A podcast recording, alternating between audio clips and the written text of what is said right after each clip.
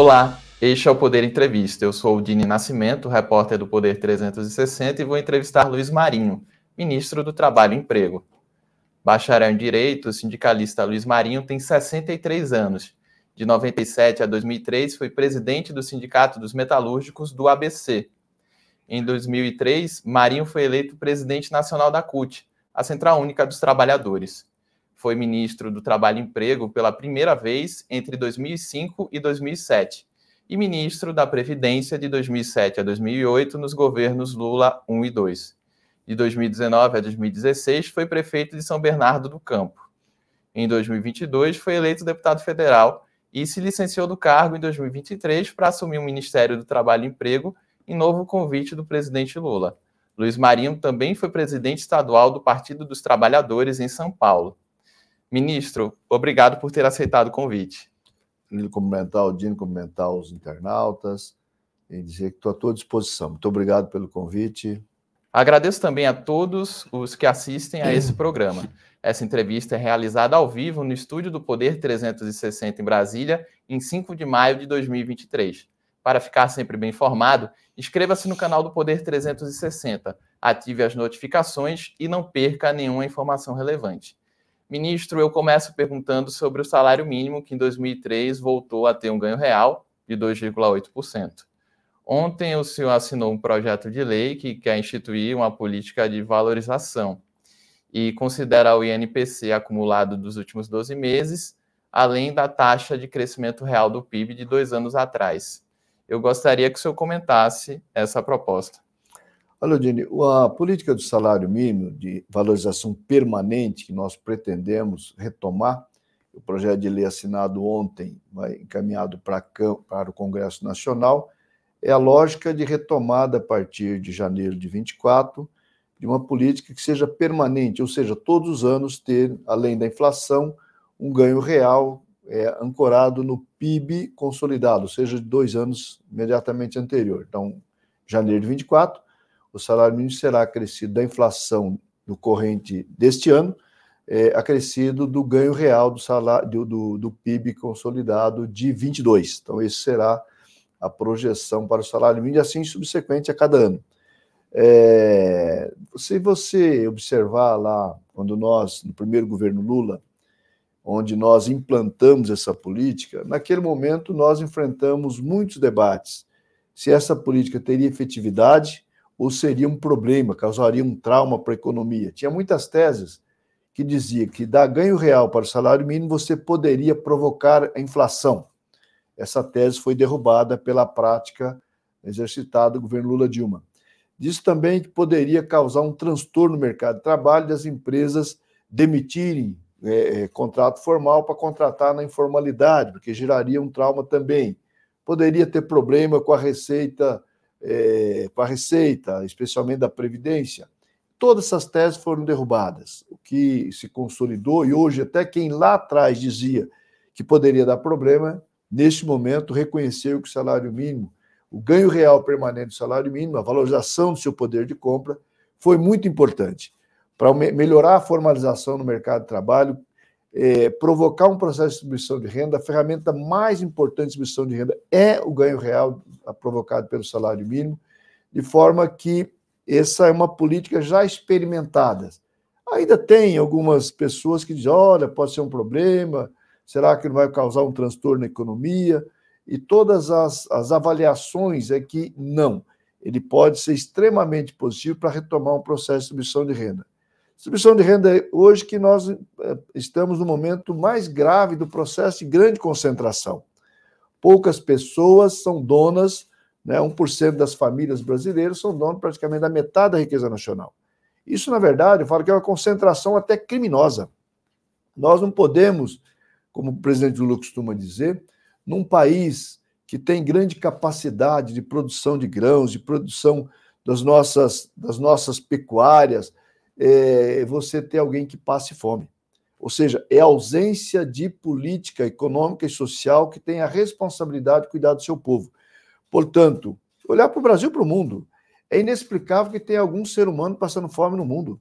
Ou seja, a riqueza nacional, a riqueza global, ela poderia permitir que não tivesse absolutamente ninguém passando necessidade, passando fome. Ou seja, há um processo de concentração de renda brutal que nós temos que trabalhar para distribuir. Distribuir uma das ferramentas, seguramente, é a valorização do salário mínimo e, portanto, projetar crescimento da massa salarial. Isso ajudará seguramente a economia. E qual vai ser o impacto financeiro do aumento do salário mínimo? Já tem alguma estimativa? Está tudo calculado dentro do próprio arcabouço, famoso arcabouço, que espero que o Congresso aprove nos próximos dias. Isso está conformado ali nas responsabilidades que o governo, o presidente Lula demonstrou isso no seu primeiro governo, demonstrou no segundo governo. O equilíbrio fiscal, ele é importante.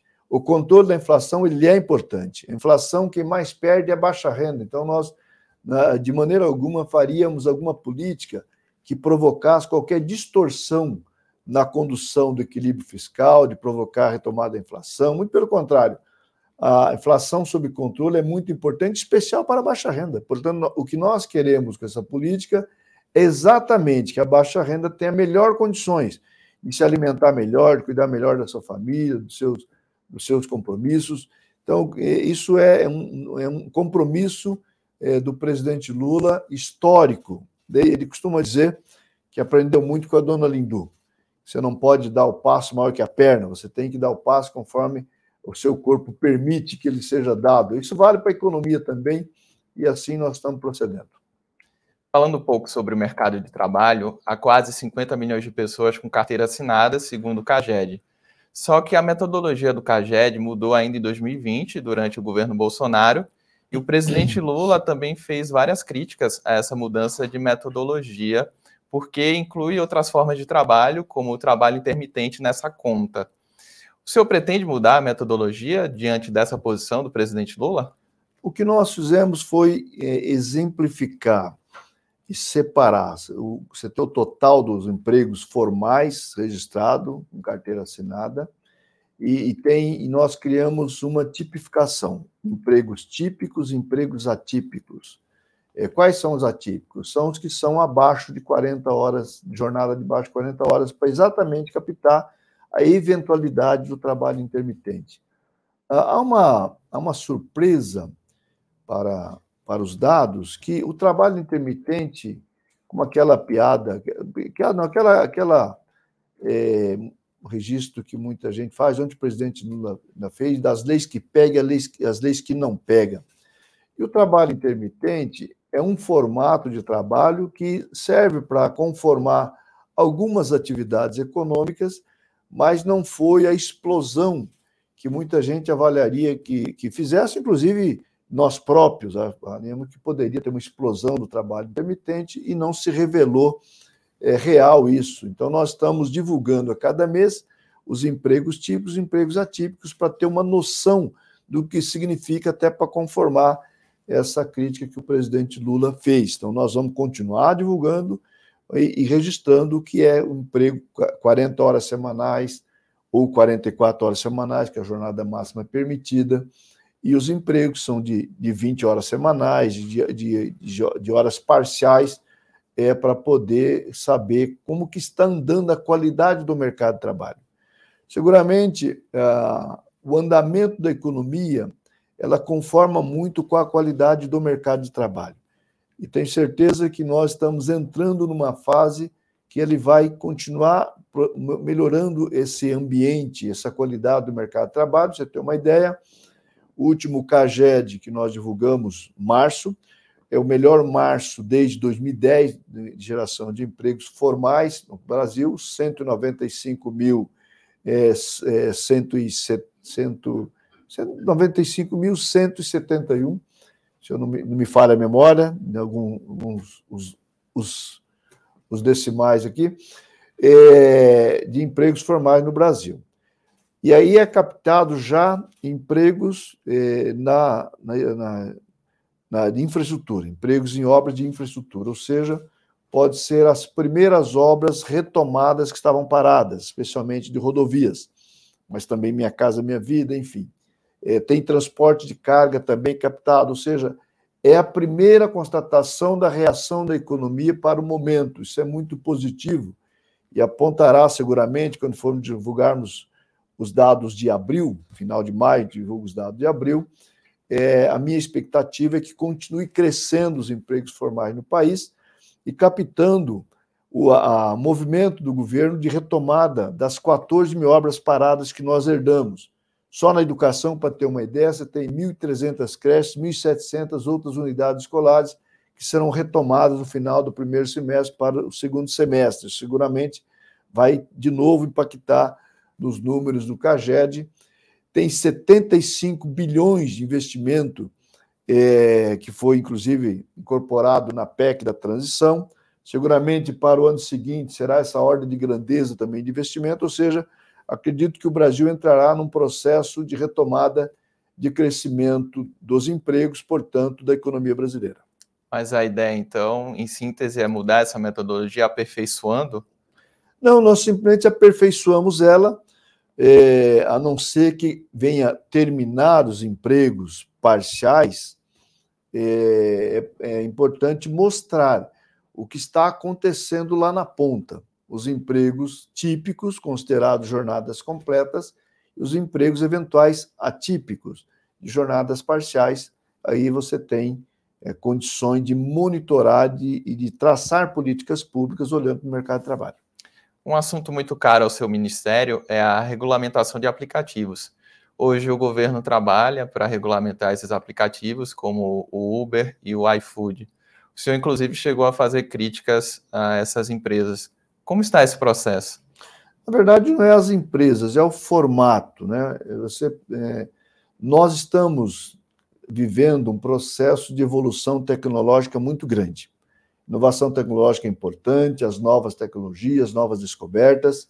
Agora, nova tecnologia pressupõe criar uma conformidade de facilitar a vida das pessoas é, você ter maior produtividade, ter maior conforto, você ter sobrar horas para o teu lazer, para o teu estudo, para a educação, para o convívio da família, e não ao contrário. Você não pode usar a tecnologia e ser virar, você ser é, altamente explorado para as tecnologias. Você precisa ter a tecnologia que favoreça a vida da humanidade. E a, a história da uberização virou até sinônimo, é uma empresa é, é exatamente a, lógica da precarização, da superexploração das pessoas em relação a uma nova tecnologia. Isso é um absurdo, isso é inaceitável. O que nós precisamos é que as, as tecnologias estejam à disposição da humanidade, favorecendo maior remuneração, maior conforto e assim sucessivamente. Você não pode simplesmente ter o conforto do teu sofá de casa, fazer um chamado um aplicativo querer a pizza em quatro minutos, em cinco minutos, em dez minutos, e não considerar qual a condição desse trabalhador ao entregar a sua refeição, ou o seu livro, ou seu, enfim, sua encomenda, qualquer que seja. Ou você está num dia chuvoso, você deseja fazer um trajeto, você aciona o aplicativo da Uber 99, seja qual que seja, e você não se preocupar com a condição de trabalho desse, desse condutor, desse profissional. Quantas horas de trabalho está, está tendo? A quantas horas ele está naquele trânsito infernal? 10 horas, 12 horas, 16 horas, como é o caso, é, que pode provocar um acidente, colocando em risco a sua própria vida, a vida do condutor e a vida do cliente. Então, essas questões é que nós precisamos discutir. Absolutamente nada contra nenhuma empresa. Agora, a minha preocupação não são com as empresas. As empresas têm suas, seus mecanismos de, de observar e traçar o objetivo do seu negócio, é, qual é a sua rentabilidade, enfim. Não está proibido rentabilidade, não está proibida a palavra lucro. O que tem que estar proibido é a exploração, transformar na prática um trabalho similar ao análogo à escravidão. Pensar igual um cidadão de uma plataforma um dia eh, comigo, estava acompanhado de um profissional da saúde, eh, e falou, assim, enaltecendo a remuneração de que as, até quanto a pessoa pode tirar caso ele se dedique. E falou de um valor, de uma, de uma remuneração razoável para o mercado de trabalho atual. E eu disse bastante razoável essa, essa remuneração. Mas me diga uma coisa: com que jornada e quantos dias na semana ele tem que fazer para atingir essa remuneração? Ele disse seis dias da semana, seis dias por semana, 16 horas por dia. Virei profissional de saúde e falei assim: há quanto tempo esse cidadão vai aguentar trabalhando 16 horas por dia no trânsito é, com, em seis dias por semana? Ele falou: no máximo um ano. Ele vai ficar doente, ele vai ficar estressado, ele vai provocar acidente, ele vai criar, e vai criar um trauma para a sua saúde. É isso que nós queremos? As novas tecnologias, é para isso que nós estamos estudando, descobrindo e formatando tantos novos mecanismos de trabalho? Eu creio que não. Eu creio que nós queremos um trabalho é, onde seja valorizado o profissional, onde ele tenha respeitabilidade, onde tenha segurança, ele tenha é, seguridade. Hoje não tem absolutamente nenhuma segurança, não tem seguro, não tem previdência, não tem absolutamente nada. Se sofre um acidente, você está à mercê de, da sua família ficar sem absolutamente nenhuma remuneração. E, e não, é, não é justo você falar de um profissional trabalhar 16 horas por dia para poder levar o leite para casa. Eu trabalho 14 horas por dia, pelo menos. Mas eu não, não é porque eu trabalhando 8 horas ou 16 horas, minha, minha renda é a mesma. Agora, um cidadão ser obrigado a trabalhar 16 horas por dia, senão ele não leva o leite para as crianças, aí penso que isso é inaceitável. Esse é o debate que nós queremos fazer. Muito bem, para responder a pergunta em concreto, nós desejamos regulamentar, regular essas, mas as empresas também estão dispostas a isso. Tem um bom ponto de partida que as empresas aceitam a lógica de que é preciso garantir segurança social, ou seja, previdência social para esses profissionais. Mas é preciso ir além. É preciso falar de jornada, para não ter jornada extenuante, para, evitar acidente, evitar doença e ter um, um ambiente saudável nesse, nesse trabalho. É preciso falar das condições de trabalho, dos equipamentos, enfim, e é preciso falar de atividade econômica. Hoje, as, o que as empresas não querem falar de atividade econômica, o governo deseja falar de atividade econômica. Porque não cabe uma empresa estar no sistema financeiro, uma, uma empresa de locação, uma empresa de, que diz que é de tecnologia. Qual é a função exata? A função é transporte de pessoas ou de coisas, mercadorias. Então, é preciso né, saber que o governo deseja sim fazer a regulação econômica também nesse processo. Vamos ter que interagir muito com o Congresso. Tenho recebido parlamentares que têm estudado o assunto, que têm dedicado ao assunto. Espero que a gente tenha a felicidade de conformar uma, uma regulação que não atrapalhe o negócio, não faz sentido atrapalhar os negócios, mas que proteja os trabalhadores e trabalhadoras. O senhor enfatizou muito a questão da jornada de trabalho. O governo pretende estabelecer um limite de horas por dia trabalhadas? O governo pretende provocar o acordo entre partes. Se quer o governo pretende. É, porque se fosse assim, a gente não montaria o grupo de trabalho, a gente formatava um texto e encaminharia para o Congresso. Nós montamos um grupo de trabalho que, que está em processo de. Teve uma, uma primeira fase de muita escuta a todas as plataformas, ou seja, aos empregadores, aos trabalhadores, fizemos várias plenárias já com trabalhadores, e agora é a hora de botar as duas partes na mesa para conversarem. Qual é o dilema dos trabalhadores? Qual o sentimento? É, qual é o sentimento das empresas? A distância entre partes. É possível aproximar para uma possibilidade de, olha, existe um acordo, existe um entendimento entre as partes é, provocada, monitorada pelo governo, para poder encaminhar para o Congresso e não ter a divergência de disputa no Congresso Nacional entre que pensa os trabalhadores e que pensa os empregadores, se a gente conseguir formatar isso, é o melhor dos mundos. Se não conseguir, evidentemente, o governo vai ter que arbitrar a visão entre empregadores e, e, e trabalhadores, olhando o sentimento da sociedade brasileira, que também é importante num processo desse. Mas é, o Ministério do Trabalho, quais seriam as horas ideais por dia trabalhadas, assim, na sua visão e na visão do Ministério? Nós vamos buscar especialista do assunto, para não falar, ah, está chutando. Nós, quais são os profissionais? Profissionais de saúde, profissionais do, do ambiente de trabalho, para dizer qual a capacidade de uma pessoa em dirigir num trânsito maluco, por exemplo. Evidentemente que tem pessoas que têm mais, tem pessoas que têm menos, mas tem a ciência pode apurar qual é a, jornada aceitável para que um trabalhador possa trabalhar nessas condições sem colocar em risco a sua própria vida e a vida de outros. É isso que é importante que a gente tenha em mente. E, portanto, não será uma aventura, um aventureiro que vai falar tem que ser assim tem que ser assado. Nós vamos olhar para a ciência nesse processo. E após essa regulamentação, o governo não teme que possa haver alguma desocupação em massa, em alguns casos até saída dessas empresas do país? Não tememos isso, porque está crescente o trabalho de novas empresas nesse processo. A própria Uber é, falou, me disse o seguinte: olha, o mercado número um da Uber no mundo está no território brasileiro. Então é impensável falar a Uber pode sair do Brasil igual foi aventado. Isso não existe em absoluto. O que pode acontecer é novas plataformas entrando, concorrendo, o que é o que é normal, o que é positivo para o processo. O que nós precisamos regular para eles competirem em igualdade de condições. O que não pode haver é concorrência desleal, ter proteção para um, para uma empresa em relação a outra, que vire uma concorrência desleal. Falando um pouco sobre a contribuição assistencial, que hoje está em julgamento no STF, três ministros já votaram a favor, Carmen Lúcia Roberto Barroso, o ministro Gilmar Mendes também votou a favor, inclusive mudando o entendimento dele sobre essa questão. Os críticos dizem que essa taxa se assemelha ao imposto sindical, foi extinto em 2017, pelo fato de aumentar o poder financeiro dos sindicatos. Como é que o senhor responde essa questão? Primeiro, não aumentar o poder financeiro, é retomar o poder financeiro. Os sindicatos foram praticamente destruídos na era Temer-Bolsonaro.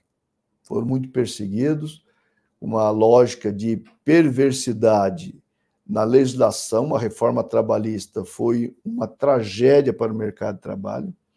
Vide, uh, esse ano, somente esse ano, já mais de 1.200 pessoas libertadas do trabalho análogo à escravidão. Em grande parte está aqui a reforma trabalhista realizada pelo governo Temer, que nós vamos.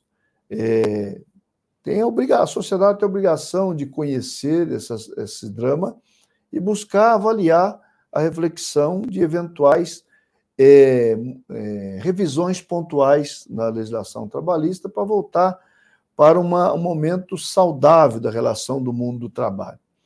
É, e por falar nisso, entra aqui o papel dos sindicatos. Os sindicatos, se você chega em um país, fala aqui tem uma democracia saudável, consolidada, você vai encontrar lá né, um pilar importante que são a representação sindical, a representação dos trabalhadores, portanto, sindicatos altamente representativos e fortes. É o que precisa no Brasil. Portanto, retomar a condição de finanças dos sindicatos é importante. Eu acho, é, acho não, é, a minha convicção é que nós não retomaremos uma receita que seja imposta através como era o imposto sindical. O que nós devemos ter é a possibilidade dos sindicatos acessar uma receita em diálogo com os trabalhadores que possa ser vinculado à prestação de serviço dos sindicatos, ou seja, através de uma pode ser denominado, por exemplo, a contribuição é, negocial. O sindicato fez uma negociação, prestou um serviço para toda a categoria, e nós somos, somos sócios, porque tem diferença. Qual é o benefício que o sindicato oferece aos sócios? É o clube de lazer, área de lazer, área jurídica, eventuais assistência médica, outras assistências que os convênios que os sindicatos possam realizar, isso é benefício aos sócios. O contrato coletivo, a proteção à gestante, a proteção, se tem uma, uma, uma cláusula de proteção à gestante que vai além do que estabelece a lei, se tem uma cláusula paternidade que vai além do que estabelece a lei, se tem uma, um conjunto de cláusulas sociais, ou própria cláusula econômica, isso beneficia o conjunto da categoria, portanto, é justo que o conjunto da categoria faça a contribuição para a manutenção do custeio do sindicato. E aí, mas aí é preciso ter regras. Quais são as regras? As regras democráticas. Qual a regra democrática? Assembleias. A categoria tem o direito de dizer se deseja contribuir ou se não deseja contribuir, e qual é a contribuição limitada a um patamar máximo que tem que ser estabelecido. Ou por regulagem, no caso Supremo é, está discutindo isso, com vista do, do ministro Alexandre de Moraes, é, ou estabelecendo lei. Eu prefiro a legislação. Eu prefiro que o Congresso Nacional e não o Supremo venha estabelecer qual é a lei, quais são as regras para esse processo. Aliás, eu acho que o Supremo vem legislando muito. É preciso que a gente né, coloque aí as, as instituições cumprindo rigorosamente qual é o seu papel. É, e diante dessa discussão que está acontecendo no STF, é, surgiu a previsão de que essa taxa possa ser descontada automaticamente do salário dos trabalhadores, claro, permitindo que eles digam se queiram ou não. Mas aí, daí fazer circular essa informação, difundir essa informação para o trabalhador de que ele pode ou não evitar que essa taxa seja descontada é um pouco complicado, né? Como é que o senhor responde essa questão? Isso é simples. Ah, o funcionamento de, das categorias, sindicatos representativos, ele, ele, ele negocia, ele faz assembleia, ele aprova a pauta, ele aprova a pauta, aprova o acordo, e, e, e é nesse processo que os trabalhadores se mobilizam, vai lá digam aceito, não aceito. Às vezes tem debates calorosos em relação a qual é essa contribuição. Eu próprio dirigi muitas assembleias assim, no sindicato que presidi, que dirigi por um bom tempo, assim como assisti em muitos sindicatos esse tipo de debate, uh, até sindicato que os trabalhadores rejeitaram que fizesse a contribuição no passado, enfim, ou seja, é, se o sindicato não for representativo, não tiver acordo, tem que estar vinculado à prestação de serviço, tem que estar vinculado ao acordo executado. Se não tiver, não pode. Então, você pode estabelecer na lei que só vale em caso de prestação de serviço, ou seja, você fez um acordo coletivo, os trabalhadores, nessa, nessa, nesse momento, ele vai aprovar ou não uma contribuição. E qual é o valor dessa contribuição? Desculpe insistir nesse ponto, mas a contribuição compulsória não existe em outros países, né? É, em outros países o que acontece é o seguinte: o trabalhador ele fala se quer ou não contribuir com o sindicato e ele procura o sindicato. Você tem as mais variadas formas. Você tem desse jeito que você formulou, mas tem outras que é em, em assembleia, como nós estamos dizendo, queremos fazer, que, que é desejável que se faça no Brasil. Ou seja, tem um, tem um drama de muitos sindicatos que deseja retorno do imposto sindical por e simples, o desconto compulsório. Desconto compulsório é quando era o imposto sindical. Todo ano tem um dia, desconta tal, faça chuva, faça sol, o trabalhador gostando, não gostando, não tem direito a se manifestar, era o desconto, ok? Isso acabou. E espero que não volte. Espero que não volte. Trabalharei para que não volte. É, e os trabalhadores têm que ser autoridade para decidir se tem ou se não na sua tomada de decisão coletiva. Ou seja, em assembleia. Ou seja, ele vai determinar se tem, se não tem, quanto, quanto será. Entendi. Outro ponto é sobre o FGTS. Também tem um julgamento no STF, que o ministro Cássio Nunes Marques pediu vista também, que pode levar a uma mudança na correção monetária. Ou seja, passaria a corresponder ao que hoje é a poupança, né? Passando da taxa referencial, mais 3%, para perto de 6% ao ano, além da própria taxa referencial. A avaliação é de que isso impactaria o financiamento habitacional de famílias de baixa renda, como o programa Minha Casa Minha Vida. O senhor pode falar a respeito? Posso em partes, né? Você não pode, eu não posso transgredir é, uma decisão que está em julgamento no Supremo e nós respeitamos o, o Supremo. Quando há julgamento, tem que se é, o cumprimento puro e simples. É, nós estamos dialogando com o Supremo sobre isso. É, você tinha a ação que está em curso, é, tem passado e futuro. O passado daria um impacto de 661 bilhões. Hoje nós temos 504 bilhões nas contas dos correntistas do Fundo de Garantia. É, e tem 118 bilhões do patrimônio líquido do fundo. 661 bilhões teria que comprometer todo o patrimônio líquido e um aporte de 543 bilhões para o Tesouro. Isso seria a destruição do fundo, deixaria de existir, porque não tem absolutamente nenhuma condição de cumprir. Eu acho que o Supremo entendeu isso, então está falando passado, vamos falar de futuro. Teve uma mudança de legislativo em 2016, no fundo. e a constituição, a partir de 17, da TR mais 3, mais a distribuição do lucro líquido do ano. Que nesse período, 2017 a 22, é, essa distribuição é, conformou ser maior que a poupança.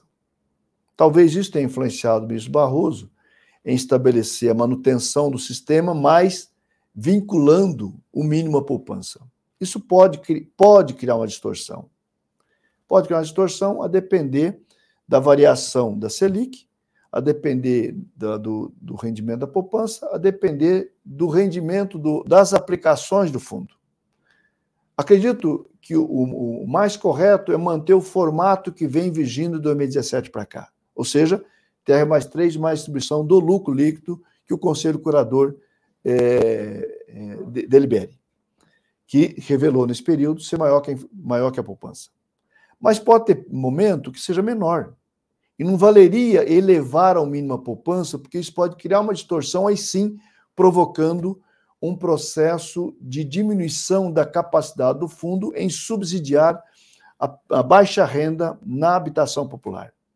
Nós estamos é, prevendo 9 bilhões e meio em 23 para subsídios do Minha Casa Minha Vida para baixa renda. Ou seja, se você comprometer isso, o trabalhador de baixa renda ele vai ter um prejuízo muito grande na aquisição da sua casa própria. E o que ele vai render adicionalmente não vai compensar em absoluto o prejuízo que ele vai ter. Então, esse debate é que nós precisamos não é que, que os ministros compreendam para poder não fazer uma modulação que vai prejudicar os trabalhadores em vez de ajudar. Vai, sim, nesse caso, ajudaria os grandes correntistas, que são minoria dos 100% do fundo, você tem aí é, os, os menos de 20%, que são as grandes contas, que representa 80% do volume de, de, de, financeiro do fundo. Mais de 80% é, detém é, 20, 30% do, do, do volume de recursos do fundo. Ou seja, a política hoje ela é altamente é, é, beneficiária aos, às famílias de baixa renda, inclusive dos correntistas. Ministro, o senhor chegou a criticar o saque aniversário do FGTS. O senhor pretende acabar com essa modalidade? Olha, eu não acabo, não acabo nem crio. Quem pode acabar ou não é o Congresso Nacional. É, o problema, inclusive eu diria que o problema maior não é o saque aniversário. O problema maior é que a partir da lógica do saque aniversário foi criado a possibilidade, a partir dos chamados empréstimos, você, é, os bancos, fazer os empréstimos longos e comprometer o fundo de garantia que tem tarefas constitucionalizadas, ou seja, no infortúnio do desemprego, você socorrer esse trabalhador com a sua conta corrente e investir um fundo para investir em habitação e saneamento. Muito bem, o que está acontecendo? O que está acontecendo é que este trabalhador, e maior, as maiores reclamações que eu recebo hoje é de trabalhadores pedindo, pelo amor de Deus, acabe com o saque aniversário. Sabe por quê? Porque a lei criou uma situação seguinte: ou ele aderia a esse sistema, ele por acaso seja demitido, ele não pode sacar o seu saldo. Então, tem trabalhador que tem 50 mil reais no fundo, 40 mil reais no fundo, 20 mil reais no fundo. Fez dar um empréstimo nesse sistema do saque aniversário de 10 mil reais. É demitido, não pode sacar o seu fundo, seu saldo. Então, eu recebo todo dia essa reclamação. Estamos trabalhando para criar as condições de resolver esse problema. Estamos formatando o conselho curador, falta algumas áreas indicar os seus conselheiros para a gente poder chamar a reunião do conselho para a gente avaliar esse conjunto de questões. Mas o direcionamento, então, é o Ministério do Trabalho atuar para acabar com o saque aniversário? Nós, especialmente, acabar com a lógica é, dos bancos continuarem é, confiscando na prática o fundo de garantia dos, dos trabalhadores, na hora que ele é demitido, ele não poder se socorrer do seu próprio fundo, como está acontecendo hoje. É, isso nós vamos trabalhar. O saque aniversário nós vamos ouvir, nós estamos sensíveis a debate, sempre ouvindo a sociedade, se mantém ou se não mantém. Para a lógica do fundo de garantia, para a lógica do seu papel de financiar habitação e saneamento, seria melhor acabar. Ministro, estamos chegando perto do final da entrevista. É, o senhor construiu uma carreira sindical em São Bernardo do Campo, é, foi prefeito, como a gente falou, foi presidente do Sindicato dos Metalúrgicos. São Bernardo do Campo também é uma cidade conhecida por ser o berço político do presidente Lula. É, o senhor é um dos ministros mais próximos ao presidente. Queria saber, na sua avaliação, o que difere o atual Lula dos primeiros mandatos. A idade mais, mais experiência, é, muito focado nos resultados, o desejo de acelerar os resultados. Ele tem dito assim: eu não tenho mais tanto tempo, precisamos acelerar.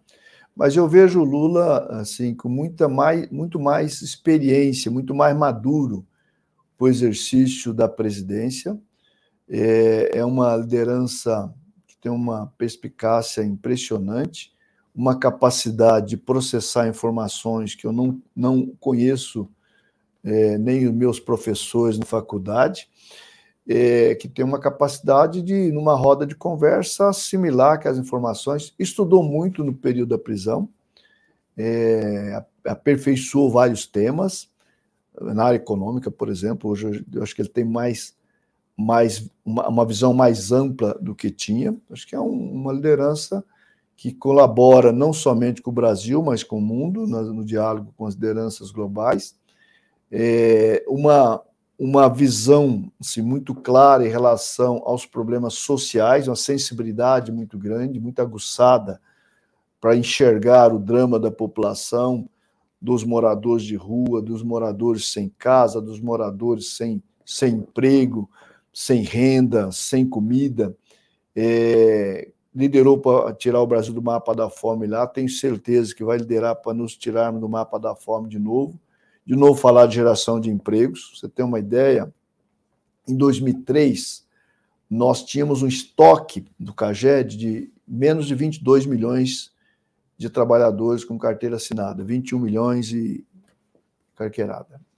Nós elevamos para 41 milhões, quase 42 milhões é, ali em 2014.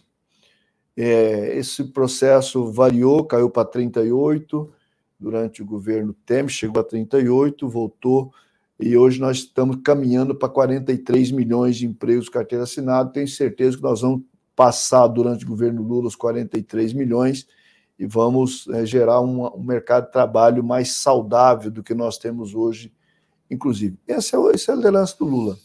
Muita clareza na necessidade de investimento, não somente no social, mas investimento social depende de uma economia funcionando bem, equilibrada, depende de muito investimento de infraestrutura. O Brasil precisa largar seu investimento em infraestrutura, depende muito da, do comércio exterior, da relação comércio exterior, de captar investimento externo para investimento direto no Brasil. Isso começa a acontecer, e não é só com a China. É, ou seja, é um momento que eu creio que essa maturidade do presidente Lula vai ajudar muito o Brasil. Chega ao final essa edição do Poder Entrevista. Em nome do jornal digital Poder 360, eu agradeço ao ministro do Trabalho, Luiz Marinho. Agradeço também a você que acompanhou essa entrevista. Para ficar sempre bem informado, inscreva-se no canal do Poder 360, ative as notificações e não perca nenhuma informação relevante. Muito obrigado e até a próxima.